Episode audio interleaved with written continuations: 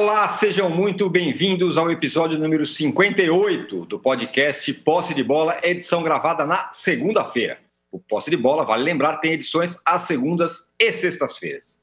Eu sou Eduardo Tironi, já estou conectado com os meus amigos Juca Kifuri, Arnaldo Ribeiro e Mauro César Pereira. Palmeiras e Grêmio fizeram um jogo ruim, muito ruim, e ficaram no 1 a 1 Muito pouco, né, para os treinadores que mais questionam a capacidade dos estrangeiros no país. Enquanto isso, o Galo do São Paulo assumiu a liderança e o Inter do Cudê perdeu para o Fortaleza do Sene. A briga no alto da tabela será o tema do nosso primeiro bloco. Seis jogadores do Flamengo testaram positivo para o Covid-19 e podem desfalcar o time que enfrenta o Barcelona de Guayaquil nesta terça-feira pela Libertadores. Mais problemas para o Domenech, que tem sido muito questionado no clube. O São Paulo também entra em campo na terça em jogo de vida ou morte contra a LDU. E não terá Daniel Alves, ainda se recuperando de uma contusão no braço. E pelo jeito ele está bem, porque apareceu nas redes sociais num pagode, batucando, surrando ali uma timba, um pandeiro com vontade. São Paulo e Flamengo serão os temas do nosso segundo bloco. E a torcida vai voltar aos estádios? O Flamengo iniciou um movimento no Rio de Janeiro, mas o André Sanches, quem diria, disse que o seu Corinthians não entra em campo. Já dá para voltar? Esse será o tema do nosso terceiro bloco. Um recado importante: você que assiste a gravação do podcast pelo YouTube, não deixe de se inscrever no canal do All Sport. Você que escuta o podcast na sua plataforma predileta, não deixe de seguir o Posse de Bola. Bom dia, boa tarde, boa noite a todos. De um lado, Cudê e Sampaoli. De outro lado, os antigringos, Luxemburgo e Renato, que se enfrentaram nesse domingo. Juca, diante do que você viu na rodada, em quem você aposta? Diante do que eu vi na rodada, bom dia, boa tarde, boa noite. Não esqueça você de fazer o nosso âncora, o cara mais feliz do Brasil. Dê você o seu like. Like. Ah, Aê, fica cada vez mais caprichado. É, é, exatamente, exatamente. Vamos, vamos eh, cada vez sofisticando mais os nossos likes. Olha, âncora, Primeiramente, como diria Vicente Mateus, eu gostaria de dizer que essa rodada valeu por, por um 0 a 0 Botafogo e Santos. Que belo jogo de futebol. Que belo jogo de futebol. Infelizmente faltou o gol. Santos merecia sair do Newton Santos vitorioso, mas essa foi, esse foi o grande jogo da rodada. Não foi o grande jogo do fim de semana, porque tivemos um Chelsea e, e Liverpool, que foi muito interessante, comentado pelo nosso Mauro César. Mas, de novo, é repetitivo, eu sei, é chato, é desagradável voltar a este tema, mas depois de ver Liverpool 2, Chelsea 0, assistir, sofrer, se atormentar com aquele Grêmio e Palmeiras, foi realmente demais, porque era um outro esporte. É, e na altura em que o Palmeiras fez o gol, eu confesso, eu pensei comigo: bom, o que dirão todas as manchetes? Que de grão em grão o porco enche o papo, né? Chegou a um ponto do galo, invicto. É, vai ser assim, como já houve outros times campeões. Foram fazendo o necessário, o necessário, o necessário e foram campeões. E o torcedor vai ficar muito feliz. Aí vem o castigo, né? É o, são as, as, as ironias do destino. O castigo. Luxemburgo, aquele que era o adepto do futebol bem jogado, que o medo de perder tirava a vontade de ganhar, bota Vitor Hugo, o terceiro zagueiro, para segurar um Grêmio que não fazia nada. O Everton estava lá assistindo o segundo tempo. No primeiro, não. Mas no segundo tempo, o Everton assistiu o jogo. Ele põe um terceiro zagueiro. Tira o Rafael Veiga. Nada de atacar. Agora vamos garantir o resultado. Ferreirinha, que se fosse alto seria Ferreirão. Né? Ferreirinha, 1,75m, vai e pá, ferra o Verdão. Empata o jogo. Aos sei lá quantos, nos acréscimos. E acaba o jogo. Justíssimo castigo para os dois times. Dois times sem vergonhas. Vou usar uma expressão que eu detesto, mas que Arnaldo também popularizou quase como se fosse favoritaço. Dois lixos, dois lixos que jogaram futebol digno da Arena Grêmio vazia. E aí, quem você tem para ver? Teve Santos e Botafogo, mas o Galo. Porque tem uma história, quer dizer, tomou três gols do Atlético Goianiense. Alguém dirá, bom, o Flamengo também tomou. Só que ele fez quatro. Ele fez quatro. Porque com o Atlético em campo é isso, é garantia que vai ter futebol. O Galo pode tomar uma goleada, como o Santos tomava uh, nas mãos do Sampaoli. Mas tem emoção, tem animação, tem busca, tem verticalidade, tem. Ele redescobriu o Keno, né? E, veja, ele foi o cara que trouxe o Marinho para o Santos. E agora está fazendo do Keno mais ou menos. Eu fico maluco por pensar o que seria hoje no Brasil um ataque com o Marinho na direita e o Keno na esquerda. Ia ser um espetáculo. Né? Porque é, são os caras que vão para cima, que tentam drible, que quebram as linhas né? na busca do último terço. Dão amplitude né? aos times em que jogam. Enfim, considerando-se âncora que o Galo só tem o Brasileirão para jogar, o Galo já está na liderança e o Galo é candidatíssimo ao título. Domingo nós vamos falar depois. Eu só quero deixar pontuado isto. Que ironia, não é? Acontecer no clube cujo presidente fez o futebol voltar mais rapidamente, ter seis jogadores contaminados. Contaminados não, infectados, que é uma coisa que eu aprendi. As pessoas não se contaminam, só objetos inanimados contaminam. As pessoas se infectam. Vamos que vamos, âncora. Estamos aqui à sua disposição para mais um Posse de Bola. Dê o seu like.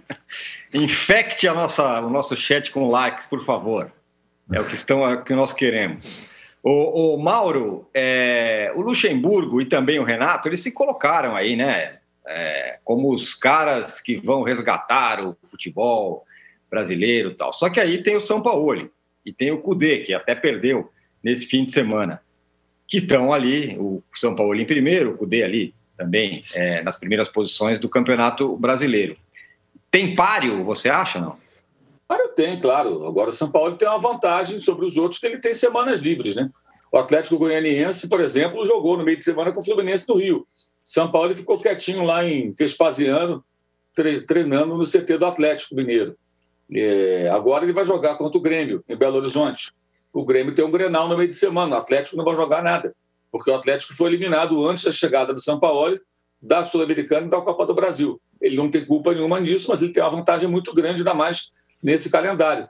Você vê uma parte final do jogo da noite de sábado entre Atlético Mineiro e Atlético Goianiense, o Atlético Mineiro estava mais inteiro entendeu? Teve força para buscar a reação. Uhum. É isso, isso é muito importante. A questão física também, além de tempo para treinar, aprimorar o jogo da equipe, o time está mais inteiro. Então, numa hora em que esse aspecto acaba pesando, né, um jogo muito parelho, cheio de gols, placar bailarino, essa coisa toda, é, acaba sendo uma vantagem você disputar só uma competição, pela incompetência do próprio clube, mas aí sem a participação do técnico, ao contrário do Santos, quando ele foi criticado, porque o Santos foi eliminado também das duas competições, exatamente essas duas, né? Copa do Brasil para o próprio Atlético Mineiro e Sul-Americana para o River Plate do Uruguai. Então, é, isso, isso, isso pesa. Você pega o jogo de sábado, é, o Fortaleza venceu o Internacional, acho que foi um jogo até bem equilibrado, mas o Fortaleza fez um bom jogo. É óbvio que o Fortaleza luta com dificuldades muito maiores, porque não tem o orçamento do Inter, tem, não tem os, os mesmos jogadores, a mesma capacidade de investimento, mas o Inter jogou é, é, com, sem, sem o Cuesta, sem o, o, o Thiago Galhardo, é, o Patrick se machucou. Claro que a cabeça do jogador também está no jogo do Grêmio. Não tem como você jogar um Grenal, você é jogador do Inter, o Inter não venceu nenhum Grenal com o seu atual técnico, o jogo pela Libertadores, o Grêmio está em crise, embora o Renato diga que não. As chances de você ganhar esse jogo Porra, esse jogo está na cabeça dos caras o tempo todo. E isso, evidentemente, o Atlético não enfrenta esse tipo de situação, né, o Atlético Mineiro. E é justamente nesse momento um perde a liderança para o outro. É, é, você está dividindo atenções e você está só voltado para uma competição. Isso é fruto, repito, da incompetência do próprio Atlético lá atrás, mas é uma vantagem que ele tem agora. Nas mãos de um técnico ruim, essa semana livre talvez não adiante nada, mas nas mãos de um bom técnico, que é o caso do Jorge Sampaoli, talvez o melhor técnico de atividade no, no país no momento, é, isso pesa muito. E eu acho que no sábado ficou bem claro. Agora, o Atlético ainda tem problemas. Um, um desses problemas é tomar três gols do Atlético Goianiense. Né? Quer ser campeão tomando três gols do Atlético Goianiense? Não dá. Não serve para o Flamengo, que não fez nenhum, não serve para o Atlético, fez quatro. Você não pode tomar três gols do Atlético Goianiense. Que pesa até o bom trabalho que o Mancini está fazendo lá, também com recursos limitados, com, com, com um elenco que ele assumiu agora. Os caras não jogavam desde março, foram jogar agora na estreia do brasileiro contra o próprio Flamengo, naqueles 3 a 0 mas é preciso melhorar, é preciso equilibrar mais. Tomar três gols do Atlético Goianiense, se tomar dois, três gols de um time mais forte, mais organizado, com uma defesa mais consistente, talvez você não consiga virar esse jogo.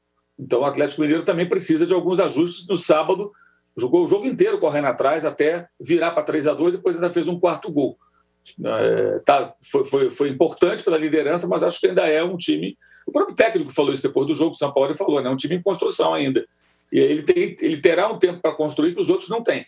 O Cudê, por exemplo, que perdeu a liderança, não tem. Ele divide a atenção e, pô, que, queiram ou não, claro que, atrapalha e mexe. Um, atrapalha o outro. Ah, mas essa é assim mesmo. Claro, problema de cada um, cada um que se vire. Mas o Atlético Mineiro, no caso do São Paulo, está ótimo. Porque ele não, repito, ele não teve participação nas eliminações. Então, ele vai dizer: eu cheguei aqui já encontrei esse cenário. Tocou esse campeonato aqui para tocar, é nele que eu vou. E o Mineiro, que ele pegou ainda aquela reta final ainda é, é, pra, é, do, do, campeonato, ele foi campeão. Muito bem.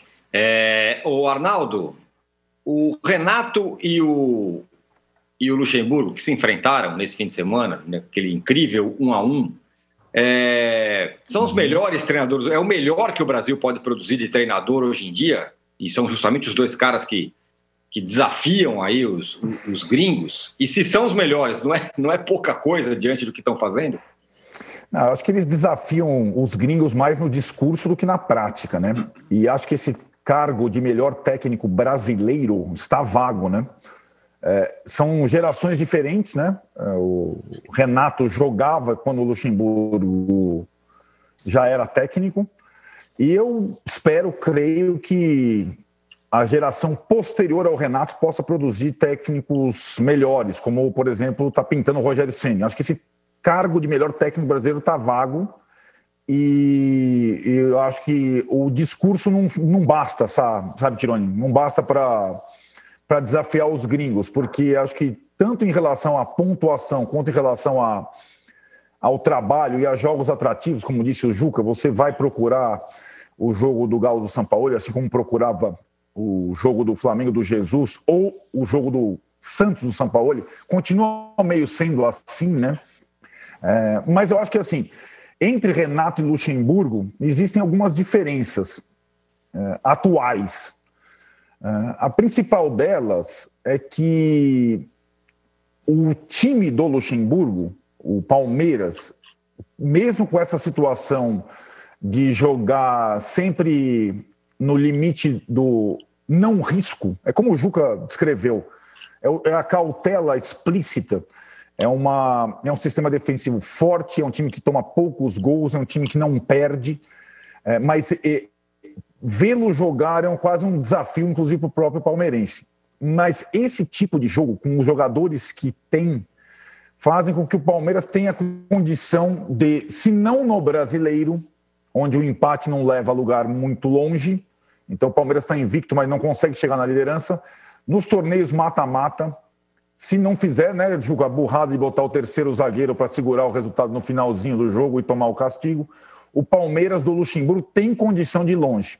Tem muito jogador rodado, tem, uh, tem várias características de time de mata-mata. E a Libertadores, que é a prioridade do Palmeiras e do Luxemburgo, que nunca venceu, pode ser um torneio uh, que o Palmeiras consiga, enfim, chegar mais longe. Até porque na fase de grupos está muito fácil, já está virtualmente classificado, 100% de aproveitamento. No brasileiro, eu acho diferente. No, no brasileiro, é, é, bem curioso que o Atlético seja o líder e o Palmeiras tenha empatado mais uma.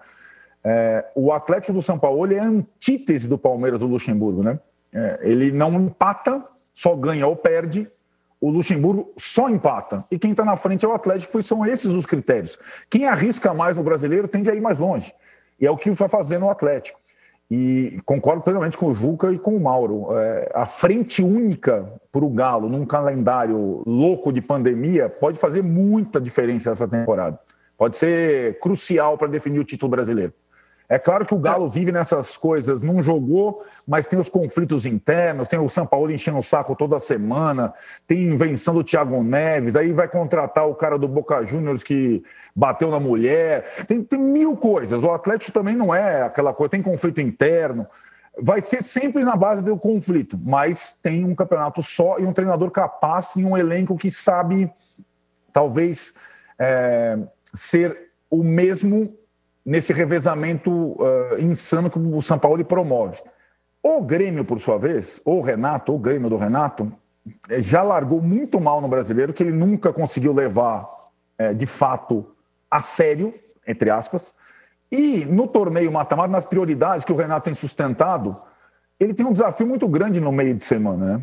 que é contra o seu principal rival. O Renato tem se sustentado nessa temporada especificamente muito por conta da questão do Grenal da, da supremacia em Grenais. É, e, e, o discurso dele tem sido muito isso. Agora, se é, ele eventualmente perde um Grenal e o seu rival está na frente também no brasileiro, talvez ele tenha problemas. A gente falou isso na, na semana passada aqui no posto de bola.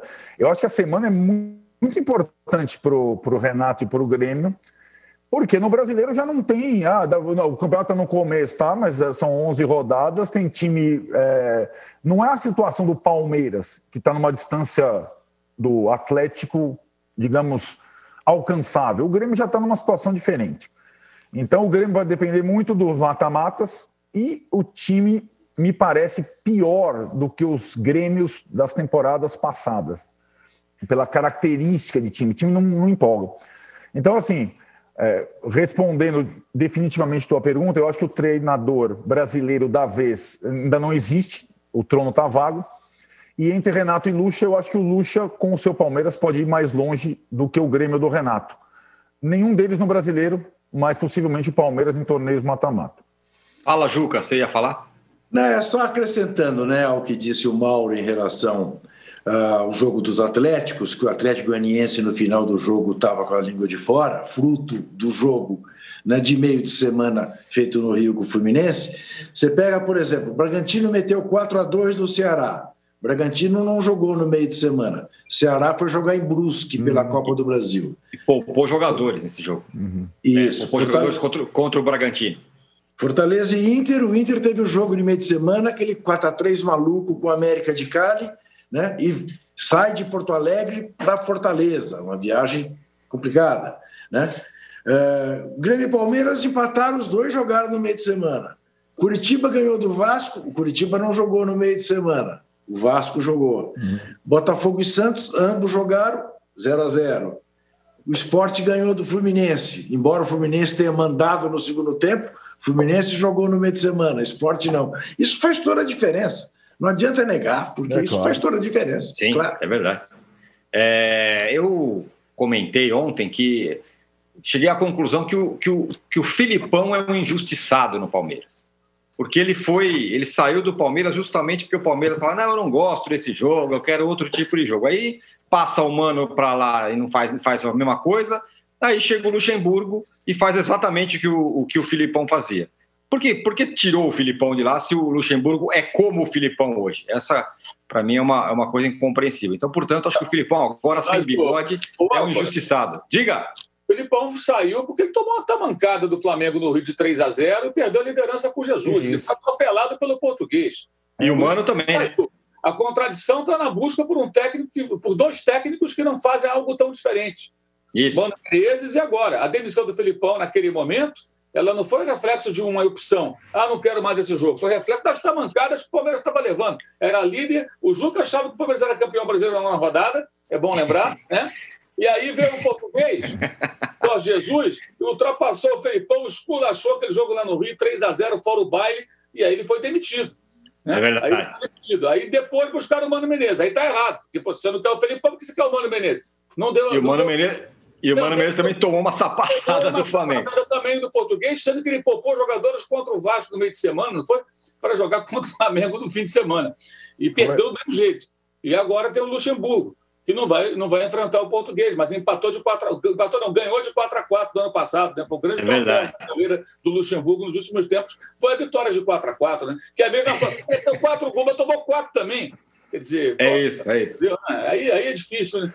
Agora, mas, aliás, só para lembrar. O Palmeiras negociou, gente, eu tenho só falado lembrar... O Palmeiras negociou com o Sampaoli e contratou o Luxemburgo. Isso não tem explicação. Não tem é explicação. Ah, porque Realmente. ele tem dinheiro, ele é chato. Ele é chato. Todo mundo sabe que ele é chato, ele é uma mala pesada. Mas ele é bom. Ele é bom. Ele é muito É bom. Ele é chato, ele é chato. Só pegar o retrospecto dele do Santos, puxa lá para ver como é que era no Chile. Ele enchia o saco dos caras também lá, na Universidade do Chile, na seleção. Ele é uma mala pesada, reclama toda hora.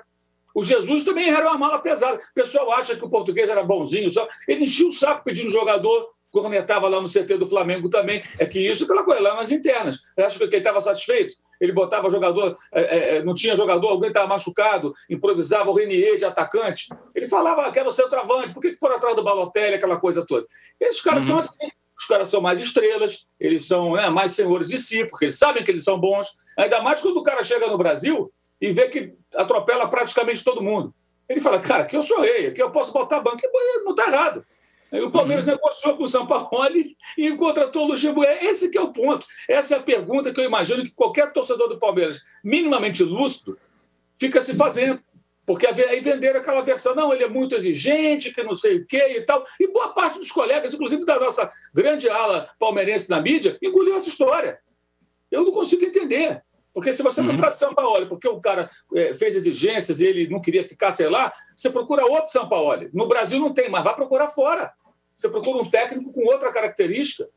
Na Europa, na América do Sul, é, na Ásia, sei lá onde, mas você vai achar um outro cara. E não é o Luxemburgo, óbvio que não. É evidente que não é ele. Você poderia nomear essa ala, essa ala palmeirense? Eu não estou fazendo um esforço aqui, não está me ocorrendo ninguém. Aqui. Ah, é, rapaz, teve. Fala, palmeirense, sim. Ah, o Mauro tem razão e acho que o parâmetro recente das trocas de técnico no Palmeiras sempre foi o Flamengo. E o Flamengo é adversário do Palmeiras no próximo domingo pelo Brasileiro, no Allianz Parque. Flamengo vindo do Equador, já sem os jogadores com, com Covid, é, e aí, é, sabe, é, você vai. O, o, Luxemburgo, mesmo sendo a antítese do São Paulo, e Mauro tem razão, é antítese. Ele pode ir ganhando pontos, porque não é, o, não é esse negócio de parâmetro, de jogar bonito tal, é conversa fiada. A questão é se o seu vizinho está jogando melhor ou não. Se o seu vizinho. E Palmeiras e Flamengo estão duelando há algum tempo em relação a isso. O parâmetro é o vizinho. Não foi por isso que o Flamengo foi buscar o Abel para simular o Filipão? Era o inverso lá atrás. E o Palmeiras foi contratar um anti-Flamengo. Seria o São Paulo em primeiro lugar, não deu, foi o Luxemburgo. Se o Luxemburgo passar por cima do Palmeiras, no, do, do, Flamengo no domingo, e ir avançando na Libertadores, ninguém vai lembrar a ideia da essência lá atrás. Porque não foi essa a essência. Não é propor jogo nenhum. É ser melhor que o seu principal rival. Simplesmente assim. O, o dirigente de futebol pensa simplesmente em ser maior que o seu maior rival. Só isso. Mas, Arnaldo, Arnaldo, o maior rival do Luxemburgo agora é o São Paulo, não é o Domenech. É, pois é. Sim, exato. Mas depende, né, Juca? Porque o campeonato do Luxemburgo não é o brasileiro, é a Libertadores. Essa é a questão. O campeonato do Palmeiras não é o brasileiro, é a Libertadores. Então, é Libertadores, tudo bem, você pode jogar uma partida mal e ser eliminado, mas o campeonato, a obsessão do Palmeiras é a Libertadores. Então, se o brasileiro ficar pelo caminho, o Sampaoli, desde que ele vá avançando na Libertadores, ele não vai ter injeção de saco. Ou a obsessão do Palmeiras, a obsessão do Palmeiras é o mundial. Tem isso, é verdade. Não vai ter não esse é ano. Não vai ter esse ano. Esse ano não vai Bom, ter, lamentavelmente, não vai rolar. Fechamos então o primeiro bloco. A gente vai voltar daqui a pouquinho para falar do Palmeiras, do Palmeiras, do São Paulo e do Flamengo. Só registrar que eu adoro quando o, o, o Mauro fala alguma coisa, algum local do mundo, alguma, algum, algum ponto geográfico. Hoje foi Himalaia que ele falou. Aliás, outro dia foi Himalaia, hoje foi Ásia. Procuraram um técnico na Ásia. É... Treinadores asiáticos, âncora. é isso. É, ó, o Juca tá falando. É um cara muito bom na Coreia do Norte, que o cara tá escondido lá. Exatamente. O cara tá lá. O Juca já está pedindo likes aqui, estamos em 1,6 mil. Nossa meta inicial é 2 mil, não é muita coisa.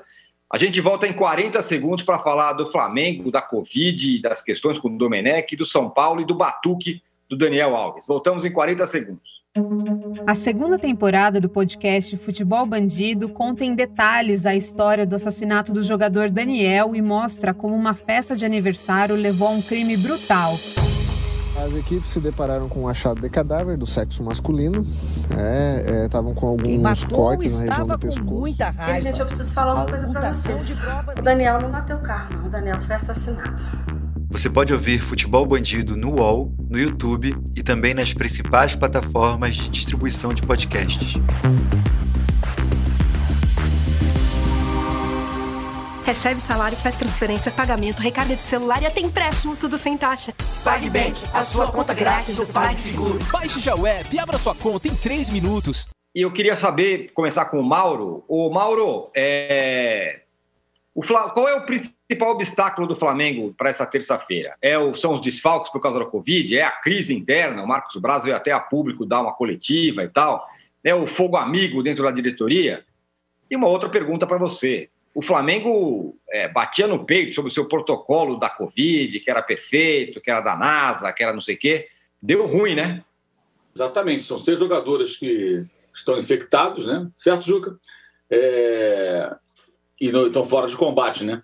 Ao todo são 11, né? Seis infectados, mais quatro machucados e um suspenso. O Gustavo Henrique tomou um cartão vermelho numa confusão com o Preciado no final do jogo com o Independente Del Vale. Estava no banco, mas tomou o cartão vermelho, então não pode jogar. Então são 11 jogadores que, que não podem jogar. Talvez 10, porque o João Lucas está viajando. Até eu estava vendo aqui, o Veria Casagrande, repórter do jornal O Dia, publicou há pouco é, a lista dos jogadores que estão, estão nesse momento a caminho, né, agora da manhã de segunda-feira, do Equador. Eles foram do Rio para Brasília, de lá para Goiânia, de Goiânia eles pegam um voo fretado lá para Guayaquil é, o zagueiro Natan, lateral direito João Lucas, voltando de lesão muscular, os atacantes Guilherme e Rodrigo, da base. Né? O Natan, Guilherme e o Rodrigo são da base, que estão indo para completar o elenco. Né?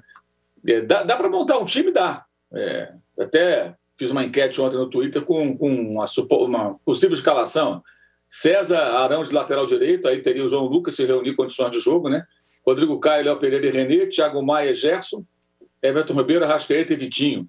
Ou poderia jogar o Arão, se entrar o João Lucas e sair o Vitinho, por exemplo. E você formar o meio-campo com Thiago Maia, Gerson, Arão e, e Everton Ribeiro, Arrascaeta com Pedro na frente, e o Pedro no comando do ataque. Não é um time ruim, não, pelo contrário, acho que é um time até bem, bem interessante, agora com poucas opções e numa situação em que o técnico e os jogadores não têm, digamos assim, uma boa química, né? Eles tiveram uma conversa na, no sábado, né? o jogo foi na quinta, na sexta não, não houve nenhum contato específico, na, na sexta, eu soube que houve sim uma longa conversa do técnico com o vice-futebol, lá já, no, já em Guayaquil, né, o jogo do Del Valle foi em Quito. No sábado eles treinaram e no domingo não pôde treinar porque o vulcão não deixou, né? Uma nuvem cinza na cidade de Guayaquil. Dizem lá que leva 24 horas para aquilo desaparecer. Se, se isso acontecer, talvez possa treinar hoje, segunda-feira, talvez não. Né? Então é possível até que ele não possa treinar no campo, tenha que treinar no hotel, ali, na academia, no ginásio, onde for o que evidentemente atrapalha a preparação, mas também atrapalha do Barcelona, é claro, só que o Flamengo vem de uma goleada de 5 a 0 mas o Barcelona também vem de derrota para o Júnior e é o último do grupo, ou seja, também o adversário do Flamengo está desesperado para pelo menos pegar um terceiro lugar para ir para a Sul-Americana. Então o Flamengo não enfrenta um time que está na situação confortável do Del Valle e capaz de jogar bola como joga o Del Valle. Enfrenta um time também com problemas e que também não terá torcida. Esse, a torcida faz falta, porque o Barcelona tem uma torcida grande de Guayaquil, como tem o Emelec, são os dois times é, grandes da cidade, né? É, mas, assim, são vários problemas, né? O de imediato é colocar um, em campo um time minimamente competitivo e ganhar esse jogo. É, e a partir de uma eventual vitória tentar juntar os cacos e seguir em frente. Acho que vai passar muito também pela confiança do Domenech, da, pela conquista de confiança, se é que ele ainda consegue, do Domenech junto aos jogadores. E eu acho que para isso ele precisa simplificar um pouco mais as coisas. É, eu acho que esse não é um momento que permita a ele fazer muitas mudanças, muitas experiências. aquele negócio de botar cinco caras no ataque, que é uma teoria que pode funcionar aquilo, mas depende de preparação, de um entendimento mais profundo, coisa que não é viável nesse momento. Esse é um dos erros dele, me parece. Então, acho que ele tem que simplificar ao máximo, tentar colocar em campo o time que é possível, para jogar de uma maneira mais próxima daquilo que os jogadores estão habituados e aproveitar o, o, que, o que ele puder do conjunto.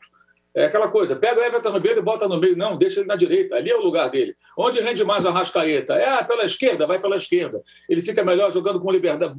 Tirar dos jogadores, especialmente esses mais talentosos, aquilo que eles podem oferecer. E ter mais cuidados defensivos. Né? A derrota de 5 a 0 ela não teria ocorrido se no segundo tempo ele, ao invés de tentar pressionar no campo de ataque na altitude, ele tivesse recuado o time se plantado pelas circunstâncias da altitude, segundo tempo, já estava perdendo, 1 a 0 estava barato, já poderia estar 2 a 0 né? O, o Del Valle perdeu o gol feito antes de fazer 1 a 0 inclusive, cara a cara com o César. Então ali era o momento de você usar a cabeça. Então, aqui eu vou me proteger mais, meus jogadores vão ficar mais cansados, protege o time, fecha um pouquinho, e você vai jogar especulando ali, um ataque ou outro, uma jogada. Tem jogadores talentosos, a entrada do Bruno Henrique poderia ser guardada aí para os metade do segundo tempo, que ele voltava de lesão, que aí você teria uma saída rápida, um jogador com velocidade para tentar né, é, é, um contragolpe, alguma jogada para buscar um empate. É, ali era sustentar o 0 a 1 durante um tempo grande do jogo para tentar especular. Nas circunstâncias, era a única saída, porque o adversário é muito bem treinado, é um time muito consciente e a altitude, evidentemente, pesaria também. Aí ele tentou pressionar no campo do, do, do adversário, é, teve até uma chance com o Gabigol, perdeu, e na sequência tomou o segundo gol, o terceiro foi embora, aí virou uma goleada. Então, assim, a falta de entendimento de onde ele estava ali, foi muito grave também. Né? O técnico nunca jogou na altitude, nunca comandou o time na altitude, mas você pode se formar, você pode ler, você pode pesquisar, conversar com outros que já passaram por isso e tudo mais. Então, acho que assim, são, são algumas etapas. A primeira delas, eu acho, é tentar ganhar os jogadores é tentar fazer o mais simples possível junto a esses jogadores para que o time seja competitivo contra o adversário que é inferior ao da quinta-feira. O Flamengo não vai jogar com o Del Valle. O problema do Flamengo com o Del Valle é na outra semana, na quarta, dia 30, no Rio, porque não terá essa galera aí da Covid, né? É, machucado, você pode ter um outro que volte, Gabigol e tal, aí já pode melhorar um pouquinho. É, é no Rio, é mais tranquilo nesse sentido também, porque joga contra, São, contra o Palmeiras em São Paulo no domingo, mas aí no domingo à noite já está no Rio. Tem a segunda, a terça para preparar para a quarta. Mas a sequência vai ser muito pesada com tantos desfalques. Então, quanto mais simples, melhor. Sem contar que, assim, é, a quantidade de pessoas que perdem a cabeça do técnico é uma coisa absurda, né? É, então, é um momento bem delicado. Mas acho também que não é uma coisa desesperadora pelo adversário e pelos jogadores que, que restaram. Ainda dá para montar um time bem interessante ali, pelo menos em tese. Ô, Juca, é, essa a questão do, da altitude talvez tenha atenuado um pouco o vexame do Flamengo, talvez em outras condições não fosse assim. E agora o Covid também. O, o, o Domenech tem mais um álibi, é, porque não vai estar nas melhores condições para encarar esse jogo da Libertadores? É, mas eu acho que aí na questão dele, é isso que o Mauro disse: é, tanta gente pedindo a cabeça dele tão rapidamente que não importa álibis álibis, desculpas, justificativas, dê você o nome que der. Se o Flamengo for eliminado da Libertadores, se o Flamengo perder do Barcelona de Guayaquil, que não é nem sombra do Independiente Del Valle, uh, nego vai dizer que ele não serve, entendeu? Agora, esse jogo, em qualquer lugar civilizado do mundo, seria adiado, tá certo? Pois veja, é. veja, você sabe que tem, ao mesmo tempo que tem a bolha do basquete masculino uh, da NBA tem a do basquete feminino. No sábado ia ter o jogo semifinal do basquete feminino. E o time adversário do time de Minnesópolis apareceram testes não conclusivos. Suspenderam o jogo. Uhum. À espera dos testes definitivos. Ponto. Isso sendo que até hoje, não apareceu um caso na bolha de teste positivo. Mas a possibilidade de aparecer fez com que o jogo fosse adiado. E nem se fala nisso no jogo do Flamengo, mas está lá no regulamento. Se houver sete jogadores em condições de jogo, haverá o jogo. Percebe? Quer dizer, é o total descaso com a vida. mas que tem a ver com a ironia que eu me referi no bloco anterior, quando eu digo foi o senhor Landim com o senhor Bolsonaro que inventaram do futebol voltar na América do Sul mais rapidamente do que deveria. E está aí o preço. Agora, vão culpar Quito? Em nome do quê? O Rio de Janeiro tem sido um exemplo do combate à Covid-19? São Paulo tem sido? Belo Horizonte tem sido? Porto Alegre tem sido? Onde tem sido? Aliás, na verdade, as, as capitais que melhor cuidaram, por enquanto, são as capitais do Nordeste. O que, que é o Rio de Janeiro, para exemplo, em relação a, a, a se comparar com Quito? Elege melhores prefeitos? O Brasil, o estado do Rio tem, tem elegido melhores governadores do que. Percebe? Quer dizer, não me venha com essa. É uma irresponsabilidade absurda. Eu espero, espero que isto não aconteça com as duas mãos juntas. Mas a gente corre o risco de ver um jogador de futebol morrer por causa dessa porcaria dessa, dessa Covid-19. Isso não é brincadeira. E aí eu quero ver quem assume a responsabilidade. Lembro, a CBF é cúmplice disso tudo. No dia em que eu fui falar lá em. Fui falar, não, que eu falei daqui de casa, na comissão da Covid em Brasília, e falou o vice-presidente, o vice-presidente não, o secretário menor da CBF, o médico Walter Feldman, ele disse que não podia ficar na reunião até o fim, né? É claro, ele não queria responder perguntas de gente é, indiscreta, mas ele disse que não podia ficar porque ele ia ter uma reunião com a direção da Comebol para mostrar o magnífico trabalho que a CBF estava fazendo no combate à Covid-19. Transferir essa experiência, nós estamos vendo. Nós estamos vendo. Estamos vendo com o Flamengo. O exemplo dado pelo Flamengo. Né? Tão bela experiência que, de, do trato com a Covid da CBF. Realmente é o fim do mundo. É, é a necropolítica assim aplicada ao futebol e vamos que vamos, vida que segue. E quem sabe vamos tratar no terceiro bloco, não é? O âncora. Trazemos... Oi, fala. Só frisar um detalhe: tem muita gente nas redes sociais é, apontando o dedo para o Fred como responsável é, por, é. essa, por essa, essa é. jogadores infectados. Conversa fiado. É, só para lembrar o seguinte: é, é, o Fred ele não jogou contra o São Paulo porque a mulher dele estava infectada com a Covid-19, num domingo. Aí ele fez um teste antes do Fla-Flu, o Fla-Flu foi na quarta, deu negativo, jogou. Passou o Fla-Flu e fez outro teste, deu positivo. Óbvio que ele já estava infectado no Fla-Flu. Agora, não dá para alguém afirmar que foi no Fla-Flu que o Fred passou para outras pessoas. É, né? Mas também isso, acho que vale o outro lado. Tem dois pontos aí. Um, a gente também não pode ficar associando, quando nos convém, que o cara jogou e por isso passou. Ninguém sabe. Esse vírus, ninguém sabe como é que o cara pegou ou não pegou. Foi no mercado, foi no cinema, foi na praia, foi no céu onde, não sabe. A gente não sabe. Agora, o, o protocolo da CBF é bizarro. Porque se o cara tem a mulher dele, que mora com ele, vive com ele, pô, a mulher dele, ele não poderia jogar na quarta-feira. Eu não estou dizendo que o Fred passou o vírus para os jogadores do Flamengo, porque eh, eu acabei de dizer isso, antes que algum mané aí entenda o contrário, né? É o contrário, dizendo, não, não há como alguém afirmar isso. É leviano afirmar isso. Mas ele não poderia estar em campo.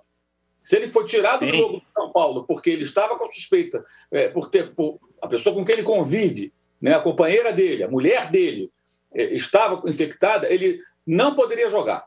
Aí o que acontece? Faz um teste antes, dá negativo. No dia, depois do jogo deu positivo. Por quê? Porque às vezes leva um tempo, né? Às vezes não, leva um tempo até é, é, do, da, da, data da infecção até o exame apontar o resultado. E esses uhum. exames são muito confusos. Vamos lembrar o Jorge Jesus lá em março. Deu positivo, deu inconclusivo e deu negativo. Ele teve os três resultados. E aí ele voltou para Portugal, né? Porque aí parou o futebol. Mas foram três. Isso. Cada um deu um resultado diferente: positivo, inconclusivo e negativo. Ah, não, não tem. Aí foi embora. É final. O Marcos Braz, o dirigente, deu positivo na contraprova, deu negativo. Né? Agora, junto com os jogadores. Uhum. Os jogadores na contraprova deu positivo. Então, o protocolo da CBF também é muito bizarro. Uhum. Porque o Fred não poderia ter jogado contra o Flamengo. Repito, não estou dizendo que o Fred passou, pelo contrário. Ninguém pode afirmar que sim, nem ninguém pode afirmar que não passou. Não dá para saber. É impossível saber.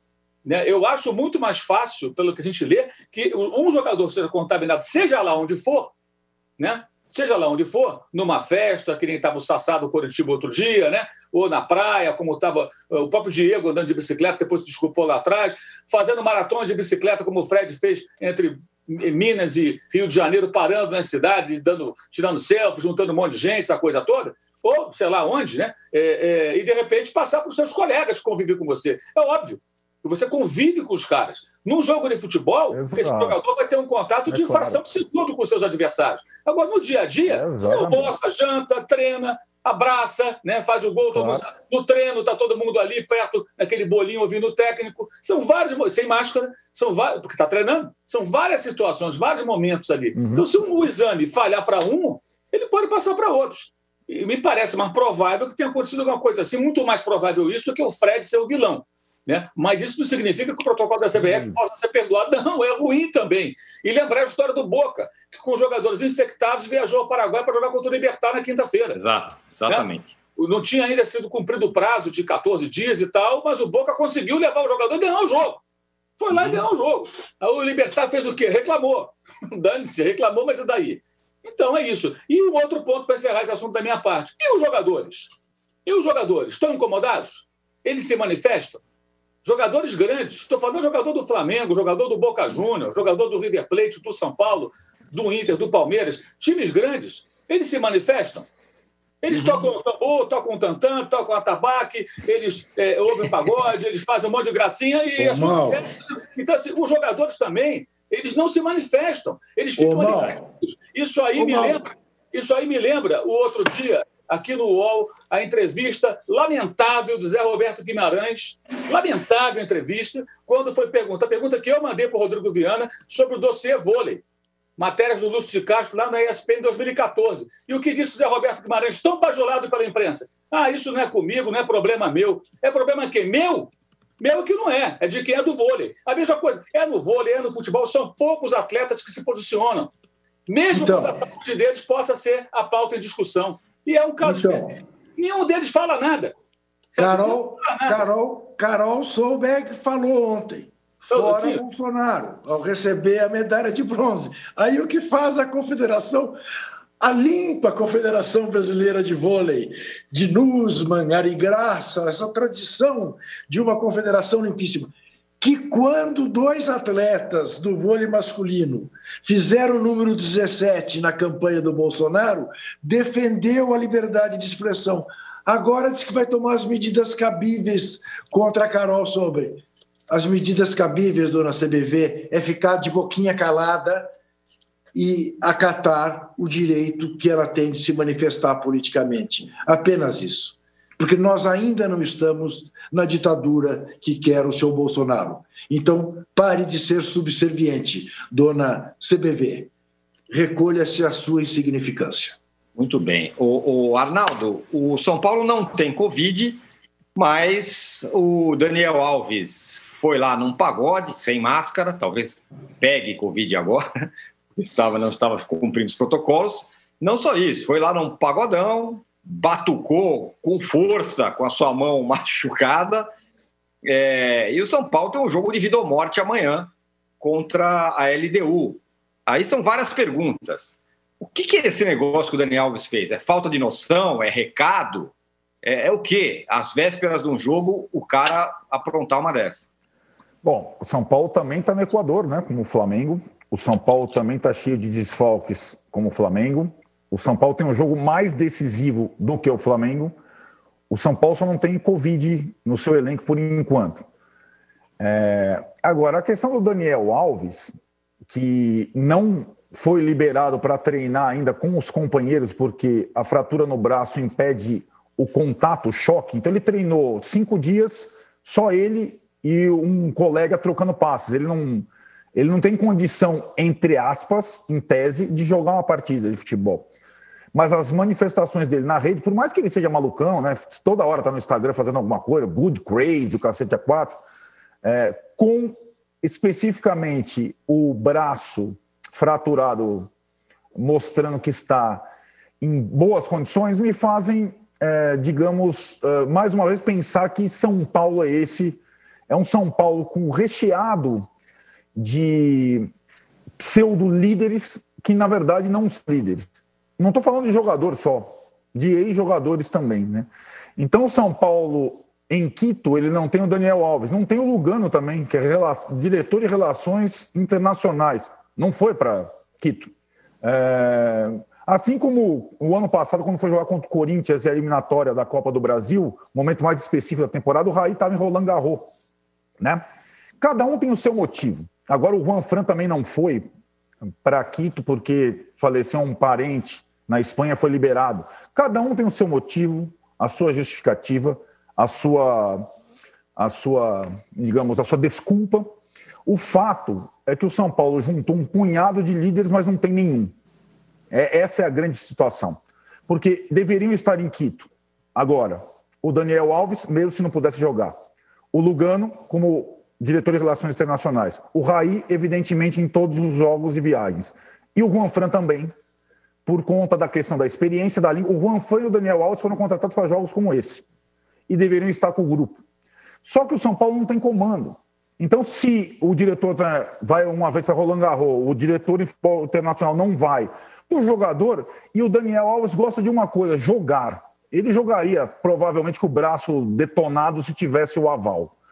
E aí você fica tentando decifrar pelas redes sociais as manifestações dele. Mas, Tirone, não me surpreende nem a manifestação dele na rede social, nem essa cefalia de comando que o São Paulo fez. É muito curioso, que o Raí já jogou Libertadores com o braço quebrado, o Lugano já jogou Libertadores com a cabeça é, destruída, e os caras, num jogo decisivo do São Paulo, eles não estão ali representando. Tem uma coisa curiosa: quem quiser ver o jogo de São Paulo provavelmente vai inaugurar o pay-per-view da Libertadores. Vai começar, que pagar, né, para ver São Paulo e ele deu. Agora, como é que o sujeito vai é, pagar para assistir um jogo de vida ou morte se ninguém está nem aí? né? Você percebe como passa para todo mundo essa. Então, meu, é, é essa é a situação. É, e não é a primeira vez, não é com o primeiro jogador, não é com o primeiro diretor. Esse é, esse pouco caso dos elementos pseudo-líderes do São Paulo com o São Paulo é uma coisa gritante. E envolve grandes figuras do futebol. Todos são uma decepção até agora em termos de comprometimento. Cada um do seu jeito. Raí, Lugano, Daniel Alves. Olha os três caras que eu estou falando, hein? Raí, Lugano, Daniel Alves. Não são qualquer coisa, não, né? Grandes figuras do futebol. Cada um do seu jeito. Nenhum deles entrega o que se esperava. Agora, o Arnaldo, você podia me explicar o quanto eu vou ter que pagar e de que maneira? Sim, você vai ter que assinar o canal da Comebol hum. é, e pagar 40 reais para assistir o pacote do canal da Comebol. A primeira semana foi de degustação. Agora eles estão esperando a Comebol é, um jogo de fato que mobilize, que valha muita coisa, com uma torcida brasileira que é, se envolva com a competição de uma forma que ela vá pagar para assistir o jogo. Então, estão esperando o jogo LDU e São Paulo para inaugurar o pay-per-view da Libertadores. E aí o torcedor do São Paulo se vê nessa situação, obrigado a abrir a carteira. Aí, antes de pagar os 40 reais, ele vai pensar: putz, o Lugano não foi, Daniel Alves não foi, está tocando pagode, o Raí não foi o ano passado. Por que, que eu vou pagar 40 reais? Né? Essa é, essa, essa é a mensagem transmitida ao torcedor. Já pode, já pode comprar desde já ou só amanhã? Pode comprar, eu acho. Pode comprar desde já. Ô, Mauro, você sempre costuma dizer da, é, de, de, como os jogadores de futebol no Brasil normalmente são meio alienados das coisas, né? Então, parece que vivem num, num mundo paralelo. O Daniel Alves não me parece um cara assim. Ele parece um cara até bem inteligente, embora meio maluco e tudo mais. Um negócio desse, essa altura do campeonato, é o fim da picada, né? É, não é surpreendente, né? O Daniel Alves também vive assim, meio que num universo paralelo, né? Aquelas coisas dele ali, as ideias dele de vez em quando, não batem muito bem, não. E eu não, se não, não concordo muito com essa inteligência toda, não. Ele fala umas coisas, às vezes, que tem nada a ver, um negócio meio sem sentido. Tem horas que dá uma boa entrevista, às vezes fala umas coisas meio desconectadas. Eu não sei muito bem qual é a dele. Agora, não tem o menor cabimento, né? O cara, não, não só ele, ele se ele machucou o braço, ele não tem que tocar um instrumento musical que exige do braço, que um braço segura e o outro bate. Então, está errado. Óbvio que está errado, deveria evitar. É, além de não evitar, ele, ele mesmo se expõe, porque ele coloca lá na rede social. Então, o que, que é isso? Não acredito que seja um deboche. Acho que isso ele não é debochado. É, é, de, de, ah, não respeita o clube, não acho que seja isso. Pelo contrário, acho que até nesse aspecto, acho que ele tem uma conduta até normalmente legal, tal. É um cara envolvido, se dedica nos jogos. Eu acho que é falta de noção mesmo, entendeu? Ah, não, nada demais, que é minha vida, eu faço o que eu quero. Tudo. Pô, mas você está fora do time, você está machucado, você vai tocar esse negócio aí, amigão. Então, assim, é, é, é, mas também passa por essa coisa que o Arnaldo falou, né? O jogador de futebol percebe que às vezes certas coisas não, aqui não dá em nada, aqui está tudo bem, o outro também não vai, e, e tudo bem, sabe? Ninguém está ligando muito. Acho que passa um pouco por isso também. Ele faria isso no Barcelona, será? Naquele momento, no auge do Barcelona? Ele iria tocar algum musical? Será que iria? Alguém acha que ele iria? Tem um jogo importante se aproximando pela Liga dos Campeões. Aí ele vai lá tocar tambor, tocar tabaco, tantã, sei lá que diabo é aquilo, pô, na, na, na, semana do jogo. Eu não consigo imaginar ele Barcelona, no Barcelona, não nesse Barcelona é zoneado, não. No Barcelona dele, lá atrás. No Barcelona zoneado, sim, né? É, exato. Esse Barcelona ele faz qualquer negócio. Toma de oito e tudo. Mas é. lá, lá, atrás, no, no momento, uhum. no auge do Barça, quando tinha Xavi, tinha Iniesta, tinha Messi, tinha Guardiola, tinha essa galera toda, né? E ele fazia parte desse grupo. Será que ele faria isso? Eu acho que não. Acho que provavelmente não teria feito isso. Né? Só acho, né? Muito bem. Bom, fechamos o segundo bloco do episódio 58 do podcast Posse de Bola. Estamos aqui chegando nos 3 mil likes. O Juca deu mais um pedido ali. Nossa meta é 3.500. Então a gente volta em 40 segundos para falar dessa possível volta do futebol. Pode ser que volte no Rio, o Corinthians falou que já não joga. Voltamos aí em 40 segundos. Baixo Clero é o podcast de política do UOL. Toda semana eu, Carla Bigato, converso com os comentaristas Maria Carolina Trevisan e Diogo Schelp sobre temas que dominam a pauta política brasileira. Você pode ouvir o Baixo Clero e outros programas do UOL em uol.com.br barra podcasts no YouTube e também nas principais plataformas de distribuição de podcasts. Recebe salário, faz transferência, pagamento, recarga de celular e até empréstimo, tudo sem taxa. PagBank, a sua conta grátis do PagSeguro. Baixe já o app e abra sua conta em 3 minutos. Estamos de volta para o terceiro bloco do episódio 58 do podcast Posse de Bola. É, há um movimento, possível movimento de volta ao público nos estádios, que teria encabeçado ali no Rio de Janeiro, um pouco pelo Flamengo, um pouco pelo Vasco também. É... E o André Sanches, presidente do Corinthians, levantou o braço e falou assim: o Corinthians nessas condições não joga. O Juca, tá certo o Andrés, não? Não, evidentemente não. O Andrés estaria certo se dissesse o Corinthians não entra em campo com torcida enquanto a Organização Mundial da Saúde não disser que pode ter futebol com torcida no Brasil. Não pedir o mesmo absurdo para o Corinthians. O Andrés não está contra a volta da torcida. Ele está contra que a torcida volte só no Rio. Se a torcida puder voltar aqui em Itaquera, ele estará a favor. Quer dizer, ele também está pouco se nichando para a vida dos outros. Ele está apenas corroborando para a irresponsabilidade, para que se dê um ar de naturalidade à situação de um país que tem quase 140 mil mortos. Mais do que três vezes morreu de brasileiros na Guerra do Paraguai, que é, assim, a grande marca de mortes de brasileiros num curto espaço de tempo. É um absurdo. Esta cartolagem é absolutamente irresponsável, leviana, bandida. Bandida. É, é isto. Não é à toa que eu chamo há anos a CBF de casa bandida do futebol, porque esse é o exemplo que nós temos. Né? É sempre lembrando: João Avelange, Ricardo Teixeira, José Maria Marim, Marco Polo de Onero. E esse caboclo, que é a extensão disso tudo, era o braço direito de Marco Polo de Onero a justiça do mundo é que anda atrás dessa gente. O, o Mauro, o Flamengo já tinha tido aquela questão de, de voltar ao, aos jogos no Campeonato Carioca, aí teve a história da MP do futebol, e agora o Flamengo encabeça também, ou pelo menos lidera, ou tenta liderar essa história da volta dos estádios. É mais um pleito, vamos dizer, antipático que essa diretoria do Flamengo é, se coloca? É, pelo menos uma coisa se pode falar, né? Eles são bem coerentes com relação a esse tipo de postura, né? Eles continuam na mesma linha de trabalho, né? Não muda nada, né? É, mas aí é aquela coisa, né? É, isso surge também em função, é, embora não justifique, obviamente, do próprio oportunismo político de quem, é, é, de quem governa o Rio de Janeiro, né? O prefeito está envolvido nisso também, o prefeito uhum. também está tá, tá preocupado com a eleição, né? embora os cartolas do Flamengo, que é, é, é, dizem que o clube não se envolve em política, né? É, lá atrás emitiram até uma nota oficial é, com, essa, com esse tipo de, de, de alegação, de argumentação. É, constantemente o Flamengo está aí envolvido com os políticos, né? E assim, não tenha dúvida, se for liberado, vai ter público no estádio. Vai ter público. Sim. O pessoal está claro. na praia, o pessoal está em todo lugar. as pessoas vão comparecer ao jogo de futebol, não tenha dúvida disso. Agora, é, só o Flamengo está nessa, né? Os outros clubes não estão. Não estão. Mas também a gente não pode achar que, porque não estão, que todas as condutas são corretas.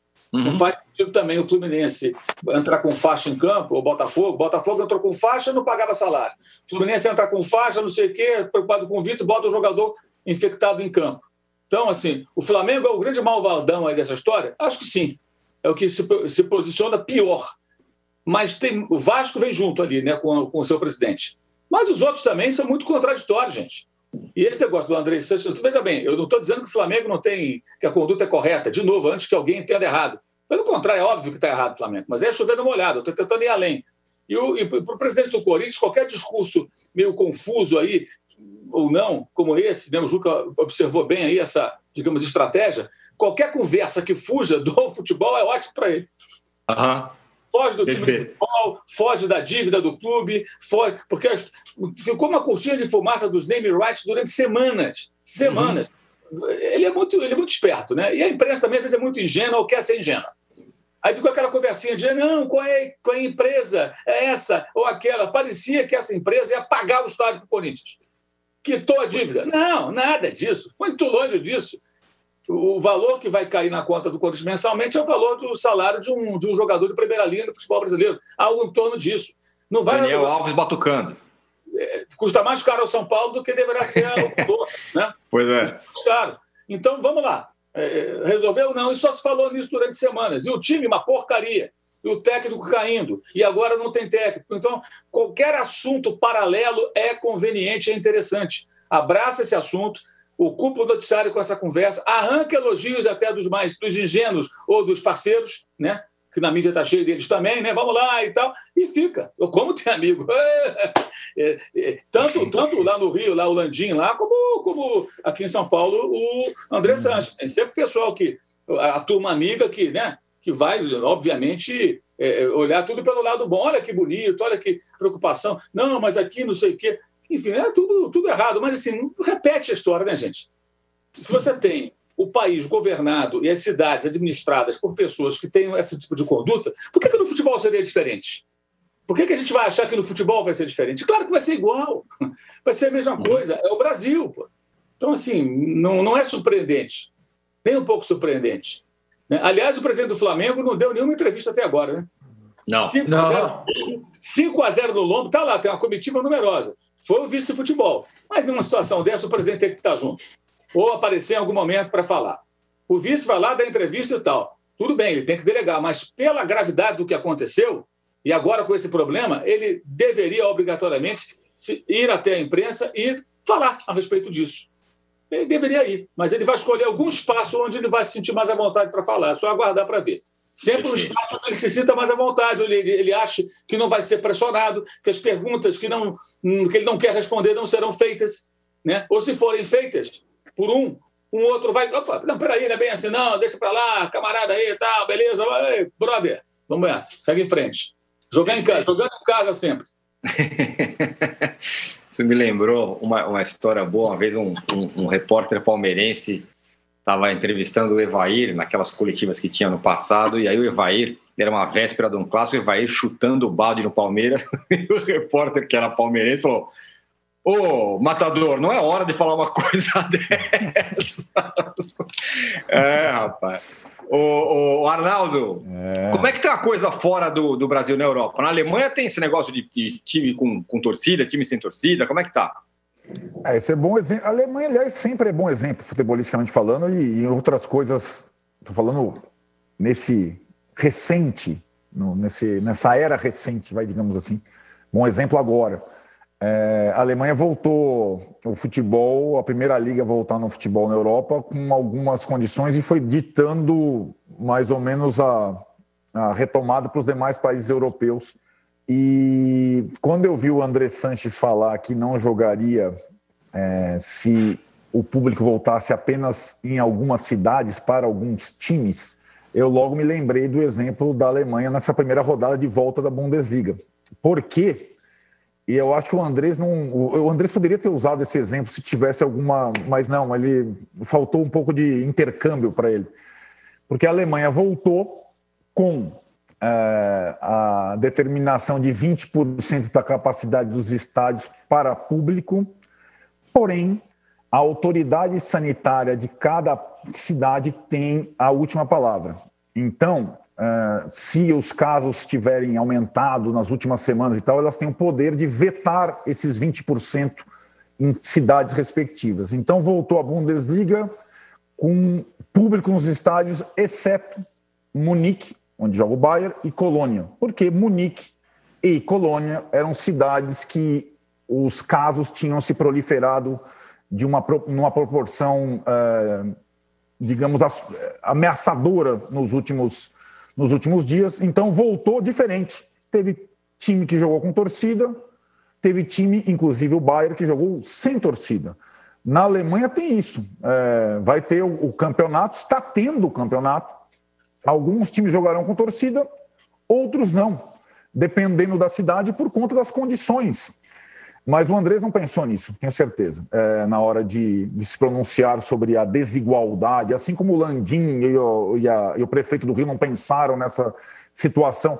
A, a, a defasagem esportiva na Alemanha, ela não está é, na primeira prateleira da discussão, está sim o respeito à vida, ao risco mínimo. E aí, cada cidade tem uma condição, é normal nesse país gigantesco aqui, o nosso, então mais ainda. Se a gente estivesse discutindo é, nessa condição a volta do público aos estádios, ok, mas não. Nós estamos discutindo naquela, naquela situação que o Juca descreveu lá no início. É, eu, se eu puder levar vantagem, ótimo. Se não puder levar vantagem, péssimo. Dane-se o número de casos ou as mortes e tudo mais. Na Alemanha é assim, Tirone. Tem time que joga com torcida, tem time que joga sem torcida. E o campeonato dessa forma. Pois é, eu acho esquisito né? ter torcida em alguns lugares, não torcida em outros lugares. Um negócio meio, meio estranho. É... Eu queria chegar aqui nos 3,5 mil likes. Chegamos nos 3,4. Quase atingimos a, a, a meta dos 3.500 likes. A gente podia ficar aqui mais uns 10 minutos para conseguir. Mas eu não vou fazer isso com vocês. É, encerramos o episódio 58 do podcast Posse de Bola. Essa semana é uma semana quente, cheia. Sexta-feira estaremos de volta de novo. Valeu, Mauro. Valeu, Juca. Valeu, Arnaldo. Voltamos. Fala, fala, Juca. Quer falar alguma coisa? Olha lá, o Juca tem uma mensagem. Ah, chegamos aos 3,5 mil. Aí, o Juca com uma, me... uma mensagem, uma mensagem silenciosa, apenas com positivas. 3.6, âncora. Hã? 3.6, olha lá, que loucura, rapaz. Você, a gente tá, tá demais. Tá, olha, você está estabelecendo metas mais baixas. Isso. Você sabe que eu tô, eu tô fazendo a tática meio mano, a tática Mano Menezes, entendeu? Não, a meta é não, ca... a é. meta é não cair. Não é só o Mano, não. O técnico faz aquele negócio. Ele chega lá, tem um time que dá para brigar por uma Libertadores. Isso. Aí ele fala que o objetivo é não cair. Aí o time não cai e ele Exatamente. celebra a conquista. Você eu fico aqui descendo a ripa em treinador que faz isso e estou fazendo a mesma coisa. A meta é baixinha, baixinha. Mas com 3,600, 3,500 está satisfeito. É isso, é verdade. E eu fico aqui descendo a ripa, tem que ter mais ousadia, que absurdo esses técnicos brasileiros. Aí eu ponho as metas de like no chão e bato a meta. E saio como. É isso aí, tá certo. Senhores, obrigado, até sexta-feira. Valeu! Chega ao fim esse episódio do Posse de Bola. Lembrando que você também pode conferir mais opiniões e análises nos blogs dos comentaristas do UOL. Posse de Bola tem pauta e produção de Arnaldo Ribeiro e Eduardo Tironi, edição de áudio de Amer Menegassi e coordenação de Diogo Pinheiro.